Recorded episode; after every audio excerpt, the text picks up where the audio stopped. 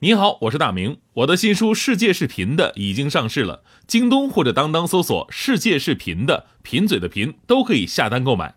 感谢您一直以来对我的支持，愿这本书能让您收获更多快乐。女士们、先生们，Ladies and Gentlemen，现在是大明脱口秀时间，掌声欢迎我们亲爱的 s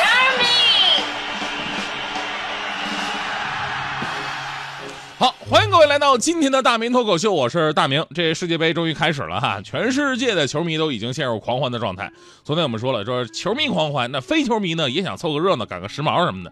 然后大迪最近特别激动啊，说买一些什么世界杯的队服啊、装饰啊，甚至还把自己的这个手指头啊，十个手指头指甲油又涂上那个各国的国旗。我说你个大球盲，你凑什么热闹呀？啊，我说世界杯，你知道什么是世界杯吗？你知道今年世界杯是在哪里举办吗？然后大迪愣了一会儿，是世世界杯足球是吧？对吧？那今今年搁哪儿啊？我告诉他，我说你记住了啊，今年世界杯在俄罗斯啊。大迪若有所悟啊，俄罗斯记住了，今年在俄罗斯。哎哎，那去年搁哪儿啊？去年，你以为春节联欢会一年一次啊？对不对？然后网上弄了一大堆的什么伪球迷的须知，什么告诉你们世界杯没有贝克汉姆，没有姚明，意大利这次没有进入世界杯，皇马、巴萨、切尔西也没进来。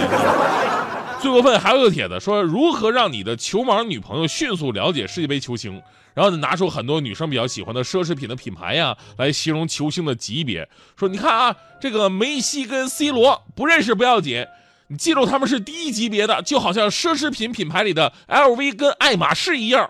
啊，那么如果说球盲女朋友不懂足球的话，那么写这个帖子的人呢，明显就是不懂奢侈品。LV 是手工加机械的，多数都是成型的款式，产量比较大。爱马仕是纯手工，而且是定制款，产量非常小。请问这两个品牌的价格能一样吗？人家差了一半，好不好？别问我为什么知道这么多，当年我想送女朋友来着，我以为这玩意儿也就比耐克贵一点吧。所以现在想想啊，中国这么大的人口基数，为什么找不出踢球好的那十一个人？就是因为普遍咱们离足球都太远了，踢的人少，看的人吧也没有想象那么的多。其实，在二十年前，一九九八年的时候，中国队达到了世界排名最高的第三十九位。二十年眨眼过去了，我们通过几代人不懈的努力，现在终于达到了八十多位了。所以说到中国足球什么时候才能够进入世界杯，很多人都绝望的一笑。但是在这里，我想郑重的告诉各位哈，其实中国足球已经进入到这一届俄罗斯世界杯了。我真的没有骗各位，就在昨天已经上场了。呃，这一届世界杯的比赛用球就是在中国的广东东莞做的嘛，是吧？没毛病啊，中国足球嘛，对吧？呃，说到东莞，有一部分人想起以前的那些不好的事情，都会对这个城市有一些偏见。但是告诉各位，只是你关注的点不对而已。东莞是中国制造业最强的城市之一，也是全世界最大的制造业基地之一。在这个国产制造领域当中，它绝对是我们中国的骄傲了。而且呢，这次的足球里边还首次植入了叫做 NFC 芯片这个芯片呢，能够通过距离啊那种高频无线电的通信技术，记录运动轨迹、球员射门的力度这些细节，还可以留下重要的记录，而且还能为裁判呢提供一些判罚的依据。所以我们可以骄傲地说，这次中国足球在世界杯的地位是举足轻重的，对吧？你这么说出来，不是感觉到很安慰了，对吧？然后呢，今天我们的话题说的就是到现在为止你非常爱用的那些国产货。以前呢，我们说到国产货就可以跟什么质量差呀、山寨呀、贴牌呀这些贬义词联系到一起。但是这些年的发展，国产品牌早就令人刮目相看了。咱们就说这届俄罗斯世界杯吧，有多少都是咱们国货唱的主角。啊，除了这个足球是咱们做的，你像俄罗斯那个吉祥物，它的吉祥物呢是西伯利亚平原狼，叫做扎比瓦卡，就这个小动物啊，也是来自咱们中国的一家杭州的公司做的。这家公司获得包括毛绒玩具、马克杯、钥匙扣、球衣等近一百种相关产品的授权。所以说，咱们朋友去俄罗斯看球的，说买个纪念品吧，拿个吉祥物玩偶回来了，打开一看，标签上真的写着 “Made in China”。但是别觉得气馁，这应该是骄傲的事儿，对吧？除了这两大道具之外，你像大受收藏迷们喜爱的纪念币银章，这是由中国南京造币厂制造的。赛事场馆的空调是被美的跟这个格力给包圆了，就连著名的美食小龙虾也从中国赶到了俄罗斯。我们想借这个机会告诉全世界人民，这玩意儿是用来看球吃的，不是放河道里边供着的。除了这些中国产品呢，还有一个非常厉害的事儿，就是大家伙在看比赛的时候，除了世界上一些耳熟能详的大品牌之外，同时你还会看到很多看起来非常亲切的国产品牌会在场地内的广告牌的位置出现，而且频率极高。因为这次世界杯二十个赞助商当中呢，有七个是来自中国的，这些新出炉的世界杯赞助商已经成为了赞助商当中的主力。有朋友可能不太明白，说大家伙儿，你说你看比赛的时候看的是球员对吧？你谁看广告牌啊？哎，我告诉你，哎，这个是真的非常占便宜的。运气好的话，广告效果可以倍增。呃，上届欧洲杯，瑞士对波兰那场比赛，我不知道各位看没看哈？我看了，当时瑞士队的沙里奇打进了全场比赛，也是整个欧洲杯最漂亮的进球，一个倒挂金钩。就整个欧洲杯前后，这个视频在电视上、在网上、全球范围之内被重播点击了几亿次。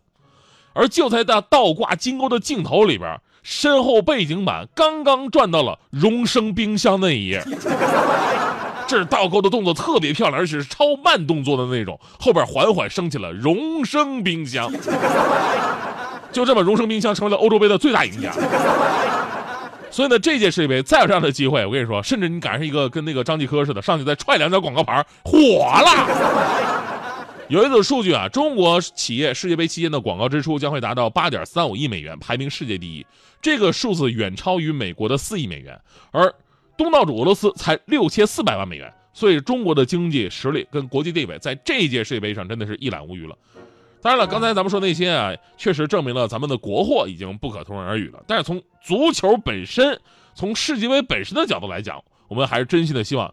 这个中国男子国家足球队能够尽快的出现在世界杯的赛场上，让我们中国的球迷到现场的时候呢，不会纠结我到底该给哪个队加油啊，是吧？说到这儿呢，最后我有一个好消息跟一个坏消息要告诉各位，呃，先先说好消息吧啊，就是前天的新闻了，呃，美国、加拿大、墨西哥三国共同取得了2026年。世界杯的主办权，届时世界杯的参赛队伍将从现在的三十二支增加到四十八支球队参赛，多了整整十六支。亚洲将获得八个参加世界杯的正赛席位，也就是说，中国出现的希望大大增加了。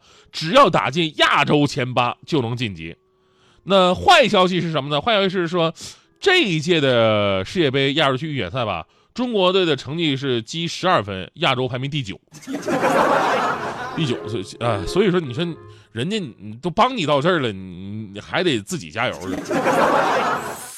我不知道你在想什么，还是那个地点那条街哦，那缠绵的地点，难道是爱的天平已经倾斜？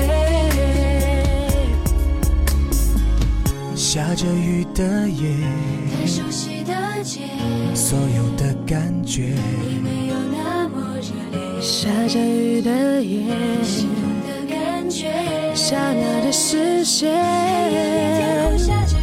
太多的理由，太多的借口都无法代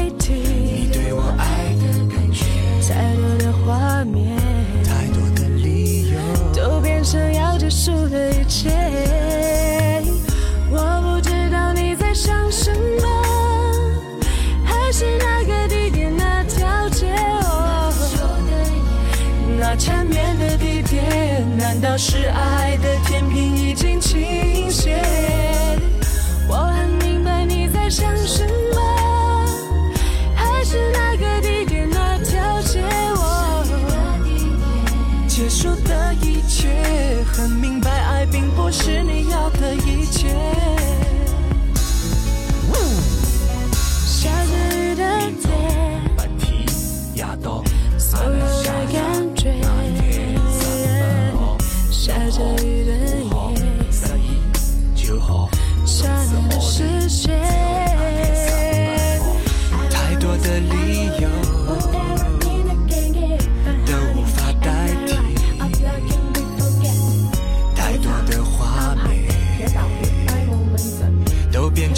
结束的一切。